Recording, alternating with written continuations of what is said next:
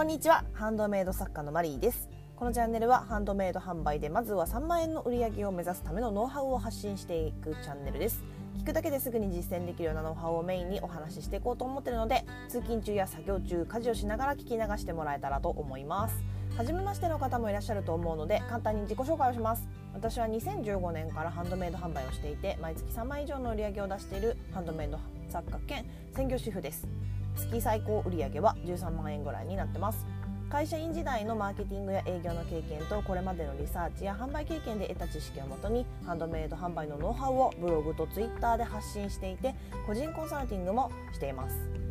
えー、本日はよろしくお願いいたします。えー、今日はですね、えー、スタンド FM のレターにいただいたご質問にご回答しようと思います、えー、これはですねレビューについてのお話なのであの作家の皆さんね共通して知っておいた方がいい内容になってると思います、えー、ではまずレターの方を読んでいきますね、え、いつも楽しく拝聴しています。ありがとうございます、えー、つい最近とあるハンドメイド作家さんのツイートが流れてきて疑問に思ったのでマリーさんに聞いてみたいと思いレターを送りました。メルカリ等で作品を購入してもらった時多少連絡を取り合うのもものと思うのですがそのハンドメイド作家さんはお取引中全く連絡もなくそのまま送ってしまったらしく購入者さんから不評と評価をされてしまったそうです。不評が1つついてしまったから大会しなければならないと言っていて正直驚きました。不評があっても改善していけばいいと思うのですがやっぱり不評をもらったら売れなくなってしまうから大会する方がいいのでしょうか。という内容ですね。ありがとうございます。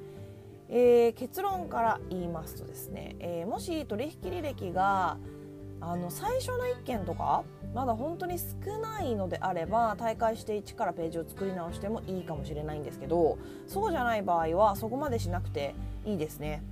あのちょっとこれはでもそのなんだろう状況にもよるところがあるかなとは思うんですけどあの例えばねあの書かれてしまった内容のレベルとかあとこれまでの実績とかその取引数とかその評価内容とかですね。え例えばなんだろうもう作品が可愛くない汚いとか 結構ねひどめなことを書かれたとしてもあのそれまでの評価が全部いいものであればあの可愛い作品ありがとうございましたとかねあのすごい気に入りましたとかそういうのばっかりだったらそれを見たお客様っていうのはあこの人クレーマーだなって思うだけなんですよ多分それあの本当だったとしてもいや本当だなことないと思いますけどねこんなのは。であのー、なので気にしなくていいかなと。ただまだ数件の取引の履歴しかなくてさらにねその中にもまだなんだろう 10, 10件ぐらいしかないのにその中に2個ぐらいまだ他にも悪い評価とかがあったらそれはねちょっとまずいかもしれないですね。一度大会して新しく販売ページを作るっていうのはありかなと思いますね。であの本当にねあの口コミとかレビューっていうのは確かにね本当にねあのかなり売り上げに影響が出る部分なんですよね。でどんなに素敵な作品を作っていてもそのブランド感とかも高くもうクオリティがめちゃくちゃ高い販売ページだったとしてもあのレビューがなかったら買わないっていう方もね結構多いんですよ。あのちょっと分かんないやみたいな、まあ、値段にもよるんですけど。あのだからねあの価格帯をね3段階に分けて一番安い価格帯のものでお試し購入してもらえるようにしておくのがいいんですよね。ちょっとね今この話ちょっとずれてるんですけど、まあ、レビューの大切さレビューをどうやって集めるかっていう話なんですけどそれでねそのレビューを稼いでいくじゃないですか。そのお試し価格の、まあ、3段階の一番下の値段値段で買ってもらったもののレビューをどんどん書いてもらってもらもらいたいんですけど。でねそのレビューが、えー、ある程度たまったらあの価格はね3段階のままでいいんですけどこう全体的に徐々にねこう値上げをねじわじわとしていくとか。あのそのまま一番安いものは値上げとかしないでそのまま販売を続けて逆にこう3段階の一番上の価格帯のものを増やしていくとかねあのこういう戦略が本当におすすめで私も実際にそうしていたんですよ。でレビューが増えるにつれて売り上げもねやっぱりね伸びた感じはしますね。なのであのまだ作品ラインナップの中に気軽に買えるものがない場合は新作で追加することをおすすめしますでその価格帯の作品っていうのはそのなんだろう買いやすい価格帯の作品っていうのは、最初はね5から10ぐらいあるといいかなと思いますね。で安価なものの中でもやっぱ選ぶ楽しさがないとちょっと、えー、買えそうなの1個しかなくてこれあんまり好きじゃないからいいやで終わってしまうとちょっとねもったいないのであの色違いでも素材違いでも何でもいいのでこうね自分が一番売りたい作品のミニサイズバージョン簡易バージョンを作って出してみてください。でそれでそれを買ってもらってレビューを集めましょう。でレビューの集め方なんですけどあのー、私はですねレビュー書いてくださいとお客様に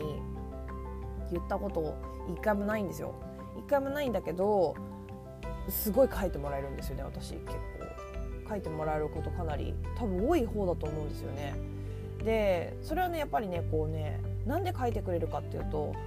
思っていたよりもいいものだったっていう場合にのみ書いてもらえるんですよ。なんかやっぱその最初の感動というかその勢いで書いてくれてる人が絶対多いなこれっていう感じなんですよね。で作品の写真はね盛りすぎないように気をつけることとあと作品以外の部分で梱包の工夫とかね丁寧なご連絡とか発送の速さとかねそういう何て言うのかないろんな部分で想像以上をお届けするっていうことをちょっと意識してみてください。そうするとね書いてくれる可能性がねこう上がります。あの要求しなくても。てくださいとか言わなくても勝手に書いてくれるようになるので、まあね、この辺はねまたそのうちちょっとね詳しくお話はしたいなと思ってるんですけどとりあえず、え今日はこの辺でまとめます、えー、悪い評価がついたからといって大会することはないですね基本的には。ただそのこれまでの評価とかもらった評価の内容で判断をするようにしてください、えー、レビューは本当に大事な本当に大事なことなので口コミとかね。あの悪い評価をもらわないように、まあ、連絡はね。忘れないようにした方がいいですよね。まあでもね人間だからね忘れたりしますよね。ミスだってするんで。でもやっぱそういう時って落ち込まないでください。とりあえず。それはもう言いたいですね。私も結構ね何回もねいろんなミスしまくってるんででお客様に平謝りしたことなんてなんてことも結構まあ、何回かあるし、まあ、すごい怒られたことっていうのはないんですけどね。なんかあの違うものを送っちゃったりとかあの他のお客様のその作品取り違っちゃったりとかね。それレビューに書かれたこととかもあるけどやっぱねそれ以外の部分で挽回ってできるしうん。やっぱ一個一個ね丁寧に、まあ、そういうことがないようにするのが一番ですよね。でも私結構やりがちなんですよっていうのはまあまた別の機会にお話ししますね。えーと、でいい,、えーと、いいレビューをねもらうコツっていうのはお客様にこう本当ねなんていうの感動を届ける想像以上のものが来たじゃん。いい意味での想定外っていう